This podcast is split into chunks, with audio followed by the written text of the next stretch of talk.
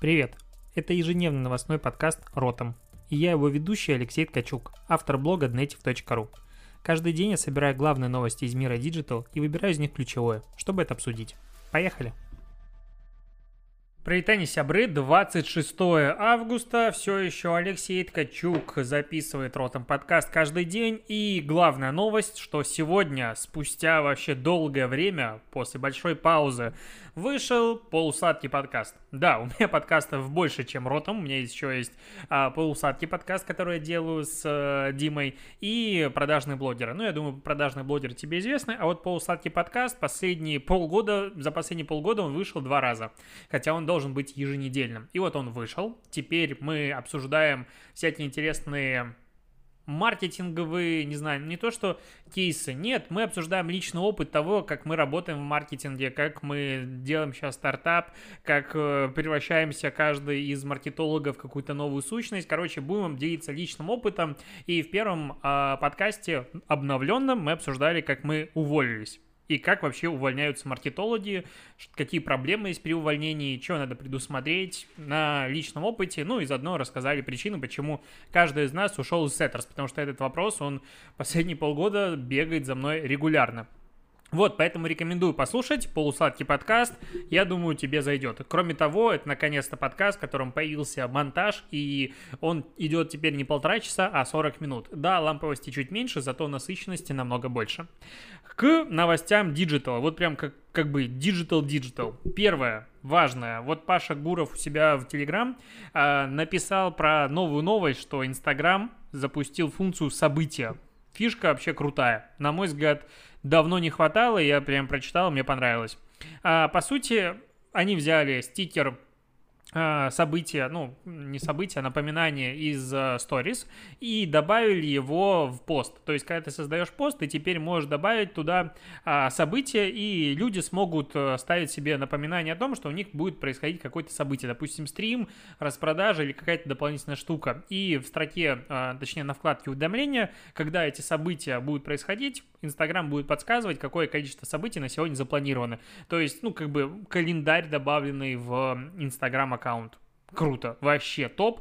Об этом написал пока японский твиттер аккаунт. Непонятно, будет это у всех, не у всех, но очень сильно жду. Крутая вещь. Вторая вещь. Facebook объединил все свои AR, VR проекты в Facebook Reality Labs. Это Oculus, это Portal, это Spark AR и теперь новая группа компаний Facebook Reality Labs. Labs, Labs, наверное. И они будут заниматься вот развитием всей этой экосистемы. Вообще классно. То есть, чем больше крупных компаний занимается дополненной реальностью, тем, ну, вообще лучше всем нам, потому что, ну, текущие большая часть кейсов, мы с тобой это неоднократно обсуждали в подкасте, они с натяжкой интересной. Вот как, допустим, Apple, который хочет удержать пользователей в своем Apple TV+, ну, там, где фильмы, сериальчики, и поэтому добавит технологии дополненной реальности, чтобы удержать подписчиков. А благодаря новой опции герои или предметы в телешоу будут отображаться и в смартфоне, или на планшете на фоне реального окружения. Вот, как говорят источники. Например, луноход в фильме «Ради всего человечества» поедет по кофейному столику пользователя, поясняет издание. Абсолютно бесполезная хренотня. Ну вот, это как раз пример того, как, ну нахрена, ну зачем? Ну, вообще не интересно. Если там будет какая-то игрушечка дополненная, или ты будешь наводить э, экран телефона на моменте сериала, и там что-то будет происходить дополнительно, окей, да, прикольно. Но вот луноход или какие-то другие элементы, которые у тебя будут на столе бегать, вообще не понимаю. Ну, то есть, тупо.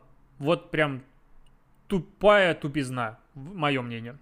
А, к новостям утечек ЮТР обосрались, и у них слета база с телефонами, фамилиями, именами, отчествами, а, данными паспортов вообще российских а, и заграничных, и адреса. Короче, все данные 530 тысяч клиентов и еще 300 тысяч 300 записей корпоративных клиентов. 250 записей о телефонах. Короче, слито, по сути, все. Ну, прям много. Я вот человек, который обожаю доверять компаниям в плане моих личных данных. Я считаю, что я ввел много данных, значит, они знают про меня больше, и они будут мне предлагать какую-нибудь фигню на Новый год, на день рождения и, и так далее, и так далее, и так далее. Но вот когда происходит такая штука, кажется, авиакомпании, ну, то есть они же не, ну, не дети, они же понимают важность защиты личных данных, и тут сливается все, а по сути, ну, когда там в S7 у меня там в серебряная карта, все дела, и, ну, я похвастался, да, у меня серебряная карта, шучу. И не шучу, что серебряная карта, шучу, что похвастался. И там забиты все данные паспортные. Я покупаю билеты через сайт, и им не надо ничего вводить руками. Ради этого я все это ввожу. И тут, когда происходит слив, ну, не S7, а UTR, ты понимаешь, какой жопе оказывается, потому что, ну, это слишком много данных. Это прям слишком много данных. Но они это отрицают, прекрасно вообще. Ну, то есть ответственность сегодня за слитые данные, за потерянные данные полумиллиона человек, это не мы. Вот как в знаменитом стендапе э, Эдди Меркьюри, как Эдди, кого там, без купюр, называется стендап, если ты не смотрел, друг, э, Эдди Мерфи, Меркури. Почему Меркури? Эдди Мерфи без купюр вообще в восторг и супер смешная э, стендап. Даже в русском переводе он супер смешной, там много мата, но он дико смешной, хотя там 80-х годов. Я его раз в год пересматриваю. И там был момент, где мужика застукали чуть ли не в другой женщине. Он говорит, это не я. Говорит, ну я же тебя видел. Это был не я. Так вот и ЮТР в данном случае – это не я, типа, у нас ничего не произошло. В смысле ничего не произошло? Нагнуть надо компанию за это. Я считаю, что штрафы за утечку данных должны быть такие, которые, ну, то есть любые да, э, инвестиции в защиту своих данных должны окупаться в этом плане. Ну, то есть, если ты просрал полмиллиона личных данных, значит, тебе должен штраф прийти, я не знаю, значит, каждый из этих клиентов должен пойти, подать в суд, и такой совместный э, иск от 530 тысяч человек, не знаю, по 50 тысяч рублей за каждые данные. Ну, потому что я не хочу, чтобы мои данные сливали или больше. И тогда, возможно, задумаются компании на, на тему защиты данных. Ну, потому что если нет ответственности, ну, окей, типа репутационные риски. Но и ты будешь такой, ой, у UTR слиты данные, и когда я покупаю билеты, ну, не буду ими летать. Нет, ты будешь летать на том, что дешевле и все остальное. Короче, бесит. А, к другим классным новостям. В бета-версии Telegram для Mac появилась функция демонстрации экрана в видеозвонках. Класс! В принципе, если в Telegram будут видеозвонки, групповые видеозвонки и функция демонстрации, я про Zoom забуду навсегда. Меня он раздражает, это хрень адская. А, добавить еще запись э, звонков, ну, запись звонка в Telegram. Все, мне больше ничего не надо, я буду пользоваться только им, потому что Zoom лагающая лажа. Все, вот такая новость. А, новость следующая. Лента, ну это магазин гипермаркет и сеть, добавил в навига... добавила а, навигатор по магазину в сканер для покупок. Я, кстати, этими сканерами никогда не пользовался, вообще а, не понимаю, зачем они нужны. А, но наверное, кому-то нужны.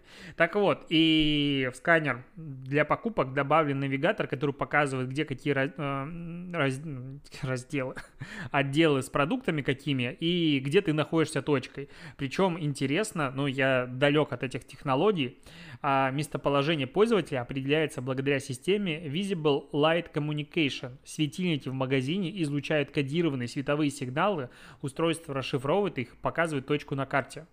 Для меня это звучит как магия. Ну, то есть, возможно, для технарей это обычное дело, и там есть разные системы определения местоположения, но по светильникам, по вообще восторг. Ну, как далеко технологии продвинулись, когда ты не разбираешься в каких-то, и ты читаешь, и просто, ну, реально магия. А, что здесь хочется сказать? Вообще странное такое нововведение, типа как бы про удобство пользователя, но вот все мое знание ритейла и крупных магазинов, оно заключается в том, что все проектируется таким образом, чтобы ты неизбежно обошел весь магазин и чтобы ты неизбежно в каждом из э, отделов остановился. И тут и арома маркетинг, и много чего. Я, кстати, вот только вернулся из а, метро, и вот вспоминая про как бы арома маркетинг, который должен быть везде, я вспоминаю, какие там запахи были в магазине в некоторых отделах, и хотелось оттуда выбежать. Но не везде это работает.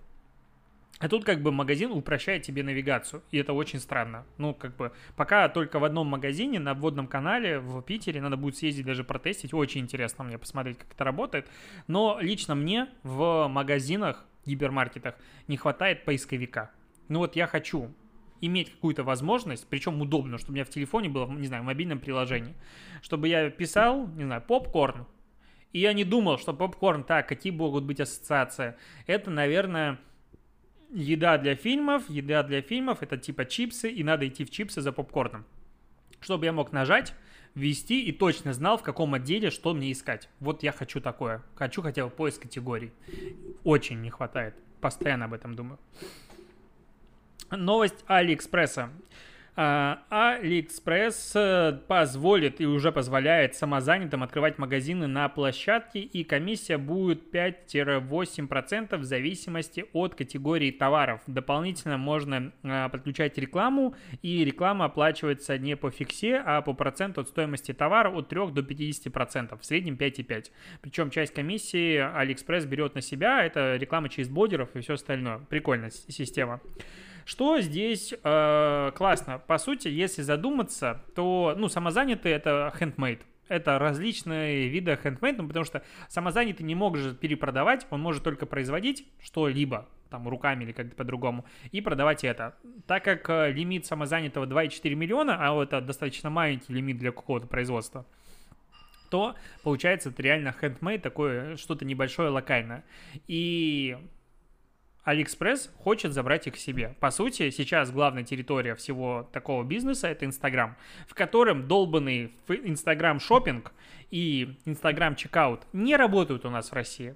Соответственно, что произойдет? Сейчас Алик забирает этих пользователей к себе. Ну и все самозанятые, я думаю, с удовольствием туда пойдут и будут там продаваться. А когда Инстаграм раздуплится и сделает нам checkout и, в принципе, всему миру, непонятненько. Соответственно, дальше Инстаграм чекаут будет конкурировать с Алиэкспрессом, ну это вообще как бы, если подумать, это очень интересная конкуренция, то есть социальная сеть будет конкурировать с одним из крупнейших в мире маркетплейсов. Ну вау, вот это классно. Ну, а за самозанятых я рад, и самозанятых появляется с каждым днем все больше и больше возможностей. Я вот, допустим, как самозанятый пока еще, потому что у меня нет вида на жительство, не могу открыть себе ИП, и меня это очень сильно раздражает и расстраивает. А, но в ближайшее время эта ситуация наконец-то исправится. А, вот у меня готовится же проект с Paywall, и там Яндекс Касса сейчас позволяет подключать самозанятым uh, этот uh, оплату онлайн. И это классно. И онлайн-эквайринг – сложно мне слово просто произносить. И все больше и больше компаний сотрудничают с самозанятыми. И, ну, фактически для малого бизнеса я считаю, что это крутая инициатива.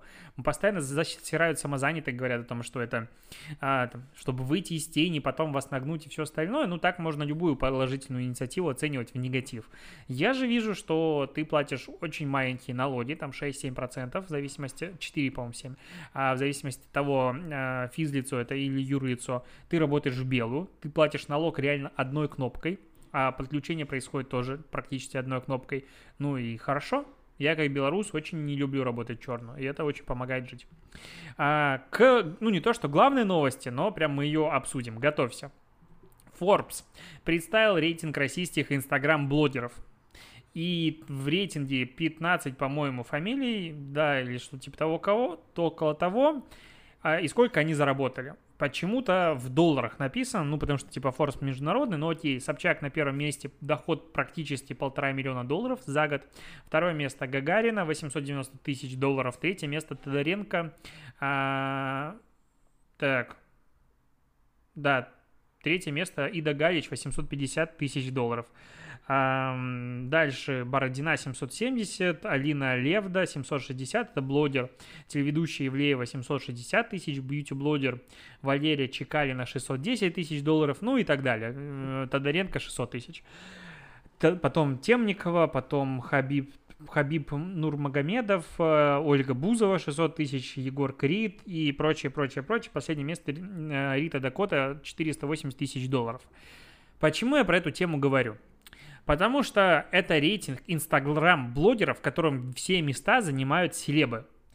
Ну вот просто телеведущая, певица, певица, телеведущая, блогер, окей, первый, телеведущая, бьюти-блогер, телеведущая, певица, боец смешанных единоборств, певица, певица, что-то у меня тут уехало все. И последнее место, а, киберпасмен и певица. Каким образом это инстаграм-блогер? То есть давайте разграничивать. Инстаграм-блогер – это человек, который свою популярность заработал благодаря Инстаграму. Все остальное – селебрити, ютуб-блогеры и какие угодно. То есть, ну, на мой взгляд, это не совсем корректный рейтинг в принципе. Это первый момент. Второй момент. Каким образом, ну, подсчитаны эти деньги? А, и вообще, ну, 480 тысяч долларов – это 480 тысяч долларов – это, допустим, по курсу старому возьмем, по там, 70 рублей, 33 миллиона. Это херня, а не рейтинг. Ну, потому что последнее место в рейтинге Дакота, который заработала 33 миллиона рублей. Вспомним, сколько у Самойловой было дивов за последнее время, каждый из которых приносил миллионов по 15-20. Ну, потому что они у нее дорогие, потому что у нее масштабные, и потому что она зарабатывает очень хорошо на них. И так зарабатывают очень многие. Поэтому то, что в этом рейтинге, типа последнее место заработало за год 33 миллиона, я в это не верю. Это, ну, топ-10 российский, там, мне кажется, последние места занимает в районе сотни миллионов. Кроме того, здесь оценивались а, рекламные публикации, ну, как бы э, хронологический анализ, короче, предыдущий, по сути, а с большего, скорее всего, компания Halls Blogger, я впервые в жизни слышу об этой компании, а они выделили блогеров с более чем двумя миллионами подписчиков и отобрали 33 аккаунта с наибольшим количеством рекламных публикаций за год.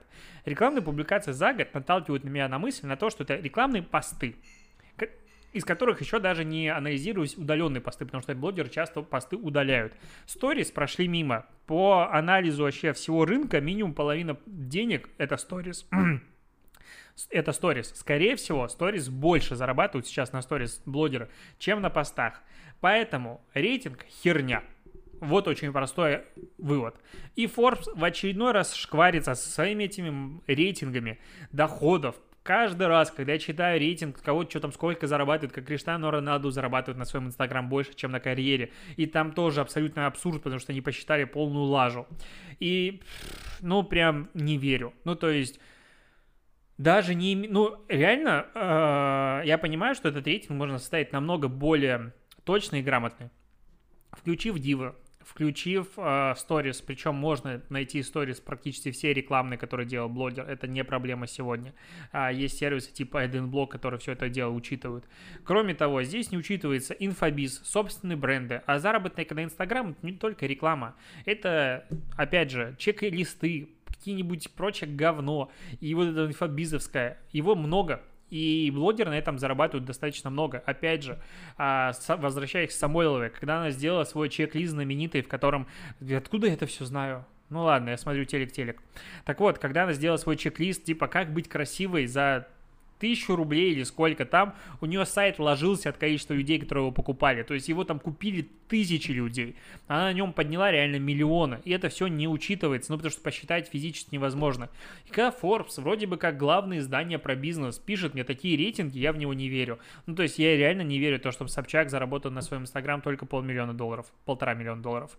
Больше рейтинг лажа. Но его будут сейчас все обсуждать, его очередной раз разнесут, и за очередной раз все подумают о том, что вот Forbes главные молодцы. Еще новость. Facebook предупредила партнеров, вот не, не звучит Facebook предупредила, вот прям не синхронизируется. Ну ладно.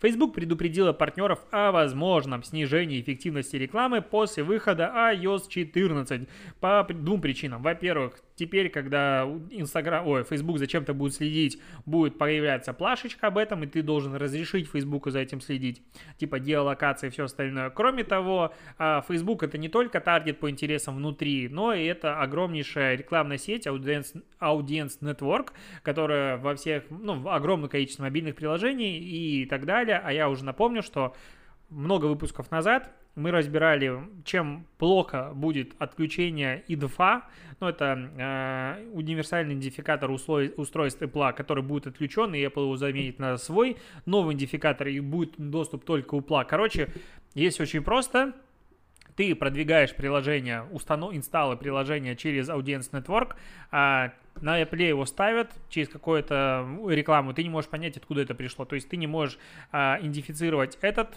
устройство, ну, которое было установлено, с тем, с какой компании вообще пришел этот инсталл. То есть переходы будешь видеть, но дальше не поймешь, а, а, кто установил, кто нет. То есть вслепую будет, по сути, налив трафика. И это не круто. То есть Apple вообще... Нет, вообще Apple, конечно, красавцы. Их бизнес от рекламной модели монетизации не зависит. У них либо подписка, либо они продают конкретные девайсы. И поэтому не решили поднасрать всей остальной рекламной отрасли. Ну, я думаю, рекламная отрасль не забудет, не простит. И в случае тогда, когда Apple можно будет поднасрать, будет делать это с большим удовольствием.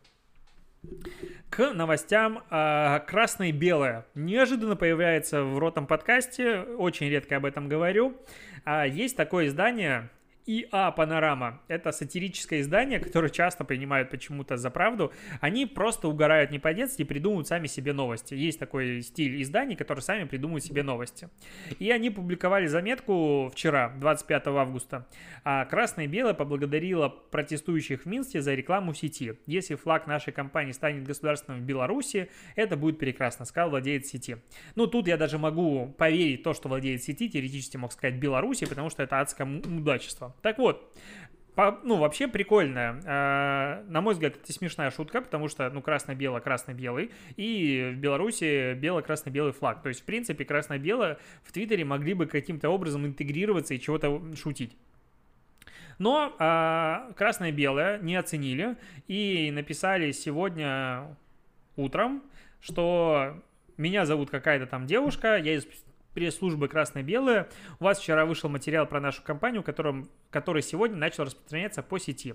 Я был, была вам очень признательна, если бы вы его удалили со всех своих площадок, так как наша компания вне политики и не поддерживает ни одну, историю, ни одну из сторон в белорусском конфликте.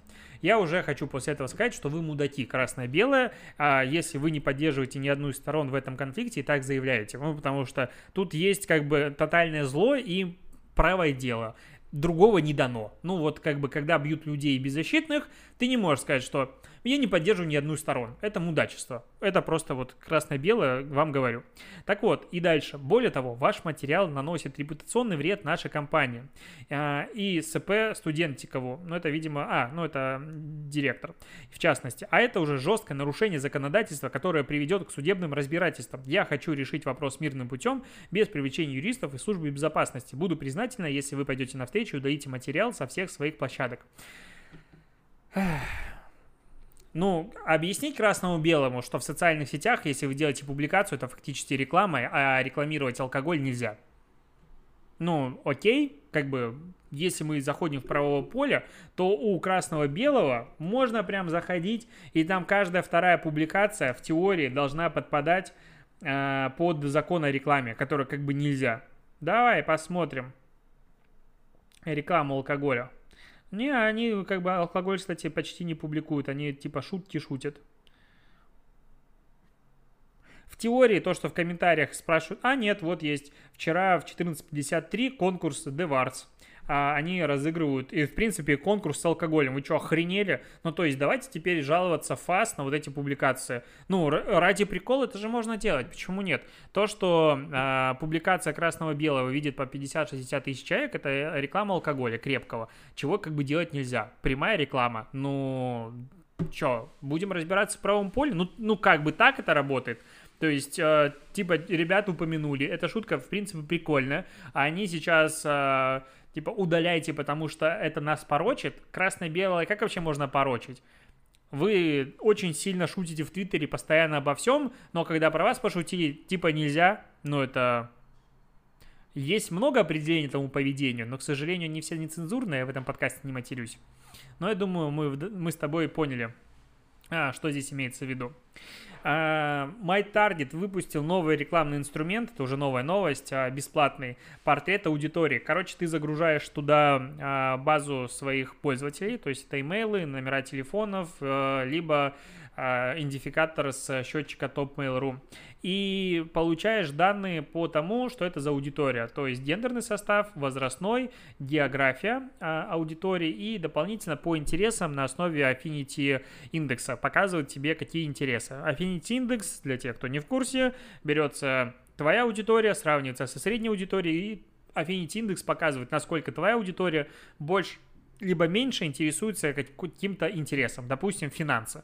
Если он 150, значит, твоя аудитория в полтора раза больше интересуется финансами, чем аудитория этой соцсети в среднем. Вот такой прикол. Классный инструмент, э, мне очень нравится. Жалко, что Facebook Audience Insight такая штука пропала, потому что раньше туда тоже можно было загрузить свою аудиторию и увидеть, э, что же это за люди. В общем, очень жалко, что такое э, больше недоступно. Но зато в Одноклассниках можно. Еще новость про Spotify, причем классная и горячая. Spotify готовится запустить лайв-стриминг он будет нужен для проведения виртуальных концертов. То есть, окей, там уже видео в подкастах, это мы обсуждали, то, что Spotify запускает, но сейчас а, появилась информация, это Джейн Манчун Вонг раскопала а, о предстоящем событии, концерте, который пройдет 19 сентября в Стокгольме, и там будут э, концерты BTS, Coldplay и всех остальных. И, возможно, Spotify хочет занять по сути, новый рынок, который сейчас не, со, не создан как таковой, вот и оформить его, э, с трансляциями концертов платными, бесплатными, по-разному это может быть, или какое-то отчисление будет идти за счет монетизации встроенной, э, за присутствие на концертах, потому что, ну, очевидно, там, Украина сейчас закрывает э, свои границы с 28 августа, по-моему, в Италии, во Франции новый всплеск, вторая волна в полной мере, ну, то есть в Италии там уже по 5000 в день новых случаев, то есть, ну, дофига. И, коронавирус никуда не делся. Нежданчик. Скоро мы сядем опять на карантин. Ну, либо российская вакцина всех спасет. И концерты будут еще не скоро, поэтому онлайн-концерты это новый, как бы, новое нечто. И вот э, Spotify залезает на этот рынок, сами его создают и будут делать трансляции. Классно? Классно. Мне прям дико нравится. А, и последняя, последняя новость. Да, думаю, будет последняя новость, потому что все остальное обсудим потом. А, про ТикТок, ты думаешь, я забыл? Про то, что его хотят все купить, появилась информация о том, что Netflix уже обсуждает покупку ТикТока. Я прям э, уже сегодня обсуждаю это с ребятами, говорю, э, мы делили апельсин, много нас, а он один. Ну, потому что, ну, как бы все теперь хотят купить ТикТок. Я жду, когда Apple захочет купить TikTok и сделает его эксклюзивом для своей платформы. Вот это будет вообще разрыв пердака большей части аудитории TikTok, которая юзает Android. А, но это, конечно, восторг. Теперь Netflix хочет, ну, обсуждает возможность покупки TikTok, потому что, а почему бы нет? Если продается что-то хорошее, надо его купить. Такая тема. Ладно, на этом все. Спасибо, что дослушиваешь. Услышимся с тобой и увидимся завтра. Я во вчерашнем подкасте говорил о том, что что-то прослушивание, точнее просмотры YouTube-версии подкаста как-то не растут. И мне куча людей в комментариях написала, что мы смотрим тебя, и не надо удалять э, видеоверсию. Не идет речь о том, что надо ее прекращать выпуск. Мы просто будем сейчас экспериментировать с э, заголовками, может что-то менять, не знаю, трафик буду наливать. Что-то будем думать. Просто вот я увидел, что трафик не растет, а это достаточно грустно. Когда ты тратишь время на видеоверсию, и это смотрит мало людей, а времени уходит много. Игорь, привет тебе. А, парень, который монтирует эти выпуски, тратит на каждый выпуск по пару часов, и грустно, когда это не конвертируется ни во что другое. Теперь точно все. Тикток дня впереди, и до побольшения увидимся завтра.